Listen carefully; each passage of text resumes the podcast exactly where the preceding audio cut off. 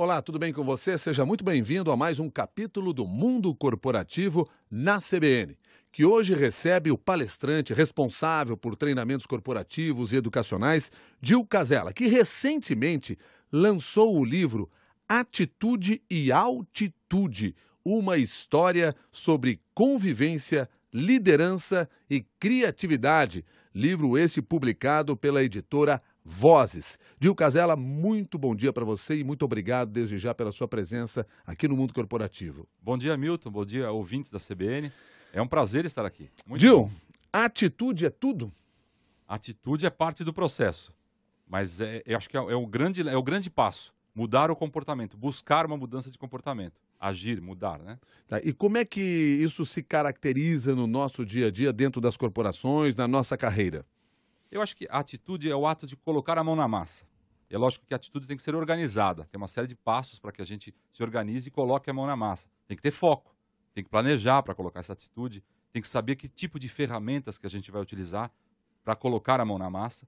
Mas a atitude é o passo final, lógico. Foco, focar em quê, que eu quero mudar, planejamento, como eu vou mudar, que tipo de eh, organização e de ferramenta que eu posso utilizar, e aí sim, colocar a mão na massa de uma maneira firme, para mudar o futuro.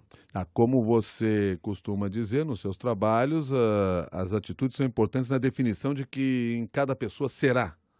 É isso? É, é o seguinte, eu, eu na minha a, a, opinião que eu tenho, e é isso, eu venho comprovando isso ao longo dos meus treinamentos, é que, logicamente, muitas pessoas é, herdam os resultados por uma questão de, de, de, de sorte, talvez, na vida. Mas o que a gente pode fazer é construir o futuro. Então, a atitude é uma forma de construir o futuro, organizar essa construção do futuro, através, sim, é, de, de, de, de, como eu disse, colocar a mão na massa, mas é, de mudar a construção, de construir o próprio caminho. Quando a gente constrói o futuro, a gente cria o caminho para percorrer. É aquela coisa de inventar que é diferente de, de cair do céu, de herdar, né? É, você, você chamou a atenção logo no início aqui, quando falou de atitude, da necessidade de focar, planejar, etc. Quer dizer que quando você age apenas por impulso, é muito perigoso na sua carreira? Olha, tem, uns, tem risco muito grande. Aliás, tudo tem risco, né? Acho que tudo tem risco. Agora, agir simplesmente por impulso, eu acho que tem que ter um, um, um passo anterior, que é o planejamento. O que, que eu vou fazer? O que, que, que decisão que eu vou tomar? Que passo que eu vou tomar? Agora, agir só por impulso, eu acho perigoso. Eu acho bastante perigoso. Ah, como é que então nós devemos nos organizar para ter uma atitude correta e esta ser realmente a chave do sucesso? É, o livro fala muito sobre isso. Aliás, eh, talvez a gente entre nisso mais profundamente em seguida mas ele fala de cinco pessoas que tinham um certo, uma certa característica eh, dentro de uma organização e elas tinham que mudar. Essa, o, o acaso fez com que as pessoas eh, procurassem, eh, tivessem que tomar atitudes diferentes. O acaso foi, bom, o, próprio enredo do livro diz isso. Mas a, a, atitude em si é organizar o futuro. Inventar é diferente de, de que as coisas aconteçam por si só, como eu disse anteriormente. Então, a, a, o, o ato de ter atitude é o ato de construir um novo futuro. Isso, é, logicamente, já lhe disse também, acho que eu estou sendo redundante, mas de uma maneira organizada, né? É, colocando o, o, o, passo a passo, estabelecendo metas. Né? É, é, muito comum a gente sonhar com alguma coisa e, e, o processo de sonhar, a gente sonha, depois a gente deseja. É, sonhar e desejar é uma coisa diferente da outra. Sonhar é quando você namora a ideia. Desejar é aquela coisa de, de poxa vida, eu desejo tal coisa e você começa a estabelecer, puxa, como seria bom, começa a passar um filminho dentro da cabeça da gente realizando aquilo, né? E aí nada acontece, eu não coloco metas. Essas metas quem vai definir sou eu mesmo, para minha vida, para minha carreira, para minha vida pessoal. Ou seja, você está chamando a atenção aqui, porque nós até já tínhamos falado em outras oportunidades dentro do próprio mundo corporativo, de que quase tudo começa com um sonho. Né? Você está chamando a atenção para isso novamente, do sonho, do desejo também, que faz parte desse processo. Mas não basta desejar e sonhar, ou sonhar e desejar nesta ordem. É preciso planejar. Eu conheço muita gente que sonhou e desejou com uma série de coisas e não realizou.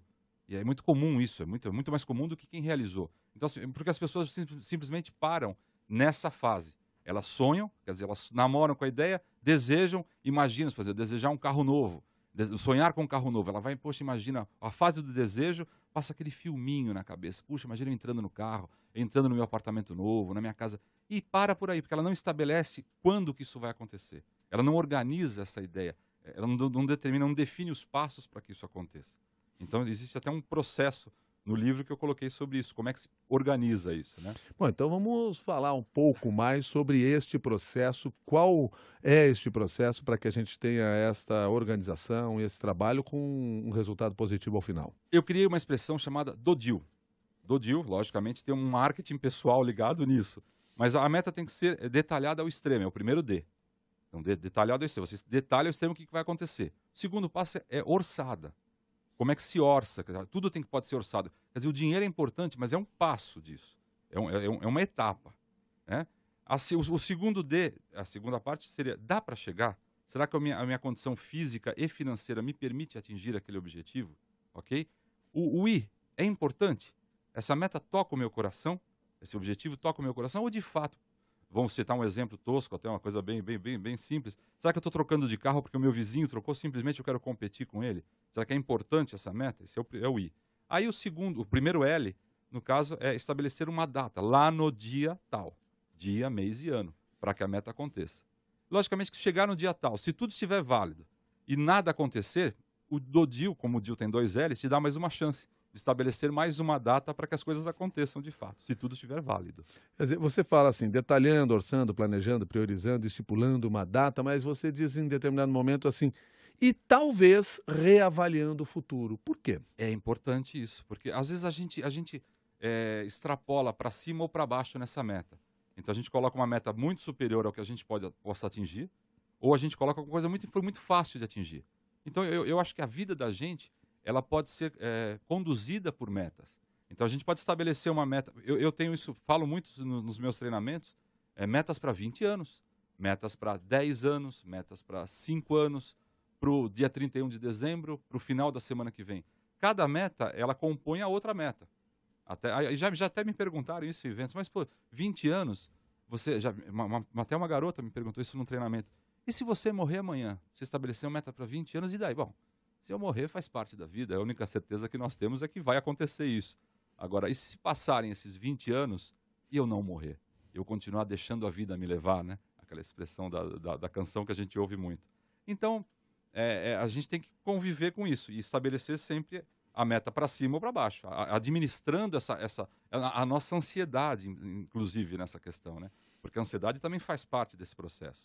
Tem que administrar isso. Bom, você defende também a ideia de que nós podemos gerar as oportunidades. Quer dizer, não, a oportunidade não é uma coisa que aparece assim na nossa frente, a gente é, aproveita ou não aproveita por falta de conhecimento. É algo que a gente busca, que a gente gera. É, eu acho o seguinte: deixar a vida nos levar, como eu acabei de dizer, é uma coisa muito fácil de, de conduzir. É muito comum. Eu, eu, não vou criticar quem faça concursos públicos, não é isso não. Mas a questão que é, ter uma, uma certeza do futuro é, é, é uma coisa é, assim, profissional, eu estou dizendo, né? É, isso num, num, concurso público, você, puxa vida, eu quero, eu quero fazer para ficar tranquilo até minha aposentadoria. Bacana, eu acho que é, é, uma, é, um, é uma forma de viver. Agora, dentro das organizações ou na própria vida, eu posso estar olhando para as novas portas. O que, que eu, eu, posso estar abrindo novas portas, é, empreendendo novas situações, empreendendo, no, criando oportunidades novas dentro do dia a dia corporativo, da própria vida, gerando, inclusive com metas, estipulando metas. Né? Isso tem, tem que estar em, em, em conforto com a ansiedade pessoal, com o que eu quero ser, com o meu lado pessoal. Eu tenho que estar me sentindo confortável com isso. E aí vou buscar o que. É muito comum, já aconteceu em alguns, alguns, aconteceram alguns casos, de pessoas tornarem o, o hobby profissão. Então aquele hobby ele se dedicou tanto, ele gostou tanto daquilo, que ele acabou virando um profissional daquela área. Isso aconteceu, acabou, acabou andando. Então, é, é, eu acho que a, a, sensação de conforto, de se sentir bem numa determinada carreira, numa determinada atividade, uma determinada situação pessoal, faz com que a pessoa se especialize naquilo e aprofunde. E aí ela vai abrir porta sim. Gil Casella, como é que a gente consegue ter esse pensamento, ter essa visão, gerar a própria oportunidade num mercado extremamente competitivo e com carreiras que às vezes você mal tem tempo para pensar no que você está fazendo? Esse é um problema, né? Isso é, é uma roda mesmo, é uma questão difícil. É, eu acho que a gente tem que se permitir, e aí vem o lado da, da criatividade também, se permitir um, um, um período em que as fichas caiam por si só, ou seja, é, estar no dia a dia, e realmente o fato é esse, as empresas cada vez consomem mais, é, recentemente saíram matérias sobre isso, as, pessoas, as empresas consomem mais tempo e a, a produção acaba sendo é, exercida ao limite. Mas acho que aquele tempo de, de exercer, eu falo muito isso quando eu falo de criatividade, né, nos meus treinamentos. É, aquele momento em que as pessoas voltam a ser crianças, deixar com que a, deixem, deixem fluir, em, lógico, em momentos específicos. A gente tem tempo para isso, talvez no trânsito, aproveitar. Eu, eu demorei uma hora e meia para chegar aqui, então esse tempo de, de, de trânsito, deixar fluir aquele lado infantil que a criatividade começa a florar. Lado infantil de, de, de, de que, as fichas caiam tranquilamente, é, de liberdade de expressão, de liberdade de pensamento, é, sendo mais, um pouco mais curiosas, mais empreendedoras. Essa questão faz com que novas ideias comecem a despertar. É muito comum a gente ter essas ideias, por exemplo, fazendo a barba, nós homens, é, termos novas ideias num banho, termos novas ideias num, num, momento de ócio, vamos dizer assim, numa rede, num domingo. Então, essa permissão a esse momento de tranquilidade, de relaxamento, é, é, é propicia que as ideias apareçam, as novas ideias apareçam. E eu acho que as pessoas têm que cultivar isso. Acho importante férias, acho importante curtir o feriado e etc e tal. É aí que as coisas vêm. Nós estamos conversando com o Dil Casella, que é autor do livro Atitude e Altitude, uma história sobre convivência, liderança e criatividade, publicado pela editora Vozes. Dil, atitude nós já falamos aqui, logo no início do mundo corporativo. Mas por que altitude? É, é engraçado isso, tem até uma sonoridade, né? Acho bacana. Isso foi, foi até interessante no livro. O livro não tinha esse título. O livro tinha um título chamado chamava-se A Quarta Dimensão Corporativa, era uma coisa provisória. E eu usei em alguns treinamentos uma camiseta com atitude. Eu termino os meus treinamentos, alguns deles, com essa expressão: atitude para mudar e altitude para que a, a, gente suba, para que a gente cresça, suba de, de, de, patamar e enxergue mais longe. Essa é a expressão da, da altitude. E eu olhei no espelho e vi a expressão, atitude, atitude na minha camiseta. Falei, ah, tá aí o título do livro. Achei achei que dá, dá, dá essa, essa conotação, é, inclusive é, é, dentro da história, né? A história tem, é, envolve um voo, né? Envolve um voo com cinco é, executivos. então vamos aproveitar e vamos contar um pouco da história do livro, porque é isso, são executivos que estão num avião que se acidenta. É, é, é difícil, acho que até, até outro dia me falaram isso no aeroporto mas difícil você vender esse livro no aeroporto porque fala de um acidente, né? Então, daquele, daquele temor. O editor do livro, da editora Voz, leu a parte do livro num voo para Manaus e falou: Puxa, eu vou, vou parar de ler agora, porque não sei não como é que vai ser isso. Mas é, é uma. É, isso aqui é uma obra de ficção, né? Então, o, o avião, na verdade, ele, ele, realmente tem um acidente, eles são forçados a descer na mata, e isso faz com que as pessoas é, force a convivência entre eles, né? São cinco executivos com situações diferentes numa empresa, e aí tem, eles são obrigados a, a, exercerem aquela convivência entre eles, é, às vezes não muito, muito boa, muito mais muito tranquila no mundo corporativo, né? É, existe uma convivência às vezes até com um certo ranço e é muito comum isso.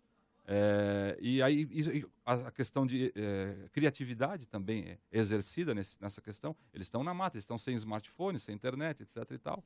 Então como é que a gente vai como é que a gente vai dividir tarefas? Como é que a gente vai sobreviver a essa questão toda? E a liderança, a liderança além do empreendedorismo também. Mas a liderança é importante no livro falar disso também é, Para você ter uma ideia, Milton, o, o presidente da empresa está nesse voo e ele pede demissão na mata, porque ele não se sente confortável numa situação fora do ambiente normal dele. É, é ele não se sente capacitado para liderar numa situação como essa, exatamente, por exemplo? Exatamente, é isso mesmo. Ele não se sente confortável para liderar numa situação atípica ao que foge do, do controle da, das mãos dele. Ele está numa mata com cinco, com, com outros quatro, quatro, quatro colegas e, e, aquilo ali é completamente absurdo para ele. Que, que, como é que eu vou tomar decisões aqui. Então é muito confortável tomar uma decisão num ar-condicionado, né? Na realidade, você não está falando de um acidente de avião. Você está falando da nossa vida dentro das corporações. Não tenha dúvida. E essa selva existe, né? Essa selva, essa mata existe e esses, esses comportamentos do, das pessoas dentro da organização, esse tipo de líder existe e muito. É, que ele, saindo da zona de conforto, ele não, ele realmente não, não se sente líder e aí ele começa a exercer outras características, né? Uh, características de, de, de opressão, uh, de liderar pelo, pelo cargo, né? isso é muito comum. Nesse caso do livro, ele pediu demissão e aí começa a aparecer entre os outros quatro, não uma disputa, mas uma liderança natural. A pessoa que se sente mais confortável naquilo em condições de, de tocar o grupo, de organizar o grupo para sobrevivência e para tentarem sair de lá. Agora, vamos pegar esse, já que nós estamos trabalhando em cima desse caso, uh, e você citou o caso do, desse presidente fictício de uma empresa que não se sentiu capaz de liderar neste momento de insegurança ou de desconforto. Aí eu lhe pergunto o seguinte: esse líder, ele pode aprender uh, a viver, a conviver com uma situação como essa? Ou isso é algo natural do ser humano e nós temos restrições que nos impedem de avançar nesse sentido? Ou seja, só mesmo quem nasceu com esse dom é que seria capaz mesmo de liderar aquele grupo? Ele precisa querer aprender isso. É muito comum é, o líder ter condições, formação técnica, vamos dizer assim, mas ele tem poucas características, poucas habilidades humanas. Então, essa habilidade humana ele pode desenvolver, sim. Ele precisa querer desenvolver isso. Eu já conheci na, na, dentro da minha trajetória profissional muitos deles que tinham um bloqueio com relação a isso. Eles tinham sido empossados num cargo de liderança, conquistados isso, lógico, muitas vezes até politicamente, né? É, é importante que se diga isso. Mas eles não tinham a menor capacidade de desenvolvimento humano e não queriam isso. Eles queriam liderar pela pressão. E isso não funciona no, no, no mundo saudável corporativo. Como ser hoje um líder inspirador? Ah, que bacana, boa pergunta. O líder inspirador é aquele que, que é o exemplo. Eu acho isso muito. Voltando à minha história também, não do livro, mas a minha história profissional. Eu tive líderes que eu terminava uma reunião, é, eu olhava, eu, eu me sentia, eu queria que aquela pessoa espelhasse a minha carreira. Eu tinha vontade de se levantar da reunião e bater palmas, aplaudi-lo. Que maravilha. Esse cara me inspirou. Ele sabia a questão toda. E eu falo isso, a neurolinguística fala muito disso no rapport. Ele sabia em que pontos eu era sensível ao objetivo que a empresa desejava. Então é, era muito comum isso. É, ele sabia em que pontos ele poderia me tocar para poder atingir o objetivo da empresa.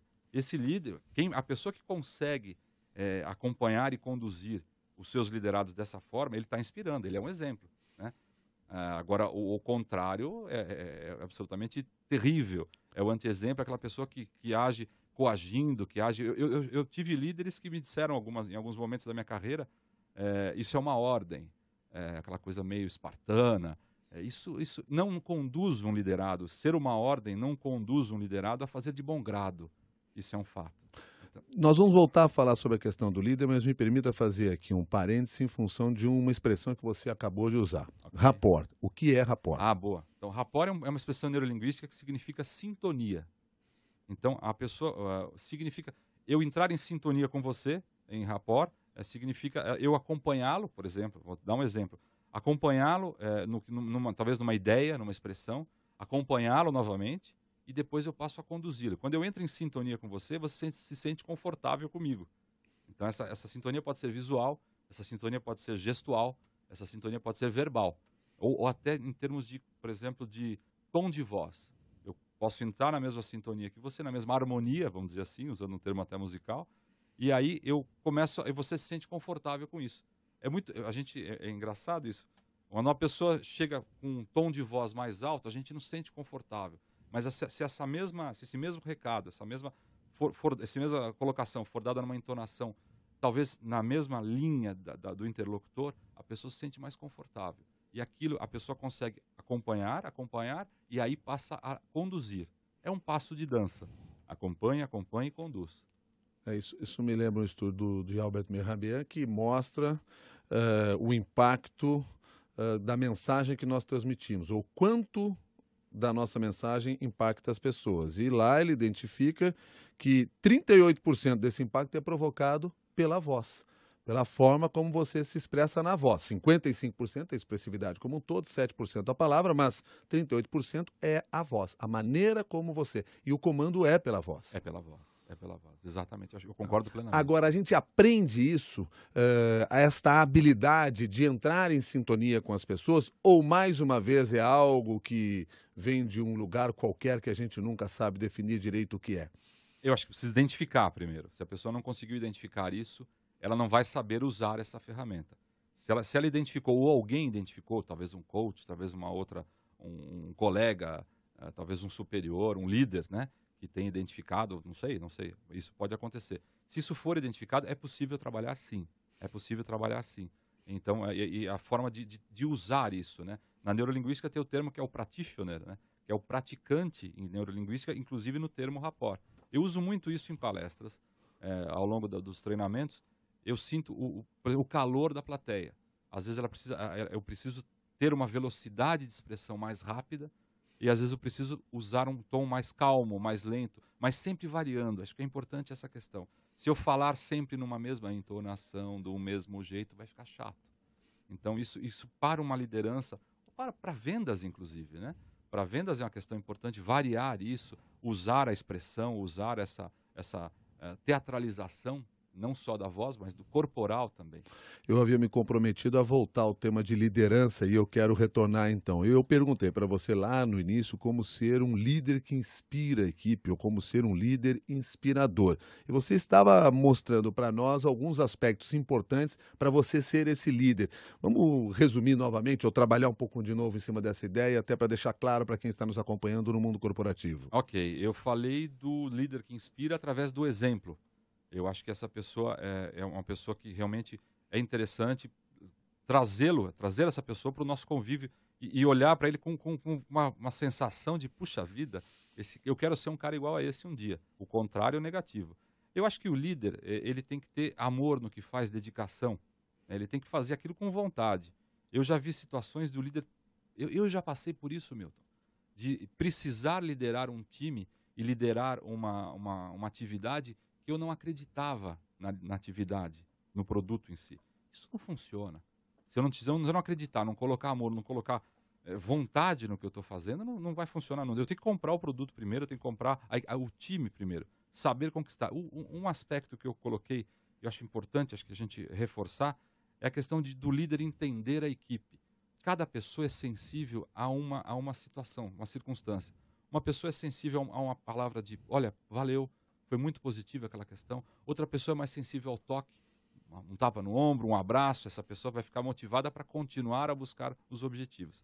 Então, o líder que consegue entender como cada pessoa é, funciona, ele acaba trazendo essa equipe, ele faz o, o, não o que quer, mas ele, ele consegue motivá-los a buscar o objetivo comum.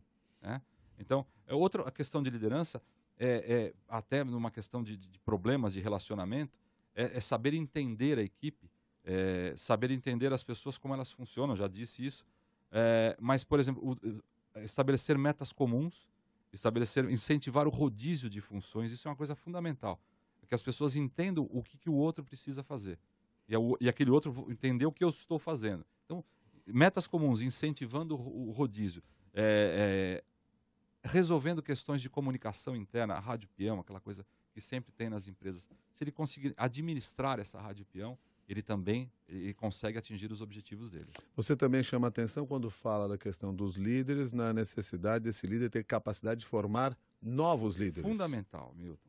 Fundamental. E isso aí é uma coisa raríssima nos dias de hoje. Apesar dos, dos livros falarem muito disso, dos artigos falarem muito disso, é, o, o, líder tem muita gente, a maioria não está não tá comprometida com isso. Ela está comprometida com os resultados, atingir os resultados, valeu, acabou. Agora, quem que daquela equipe, do, do, dos liderados, se destaca no sentido de também conseguir motivar os outros, ou outra equipe, ou outra função, a buscar novos resultados? Que tipo de trabalho eu devo fazer na minha equipe para identificar esses novos líderes e até para fazê-los realmente se transformarem em líderes? É um trabalho sutil. Não, é, não, não, é um, não são características é, que eu possa descrever, olha, é, é isso aqui. Lógico, não existe um modelo pronto. Um modelo né? pronto não existe. Aplique-se isso e está é, resolvido. Porque ficaria muito, muito quadrado isso, um modelo é, muito pronto, assim, com faça isso, faça aquilo. Até depois eu vou falar um pouco do livro, não sei se nós. A questão do, do porquê que eu usei um, um modelo romanceado.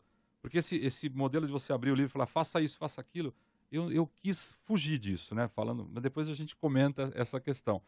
Eu acho o seguinte, se, se o líder, ele tem que ser, o liderado tem que ser uma pessoa que incomode. Ele não pode estar a, plenamente de acordo com o líder.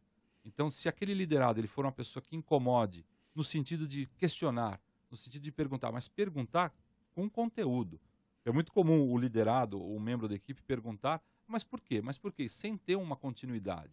É, quando, a, quando o liderado questiona com um propósito já com uma ideia de, de inovação, uma ideia de mudança, essa pessoa que incomoda o liderado, o líder, é uma pessoa interessante. Se ela tiver características de, de liderança, comunicação, se ela tiver facilidade de lidar com, com, com números, com objetivos, é, ela, ela, é uma forte candidata a ser um líder no futuro. Tá. Você estava chamando a atenção para o fato de por que, que resolveu seguir pelo caminho romanceado no livro Atitude e Altitude, uma história sobre convivência, liderança e criatividade. Vamos lá, então. É, eu, eu achei o seguinte, eu, eu achei que um, uma forma romanceada conduz o leitor de uma maneira mais leve. É, é, é, como, é um romance, lógico. É um romance que conduz as pessoas a se identificarem com alguns personagens, a identificarem pessoas do convívio. Você mesmo disse no começo da nossa, da nossa conversa.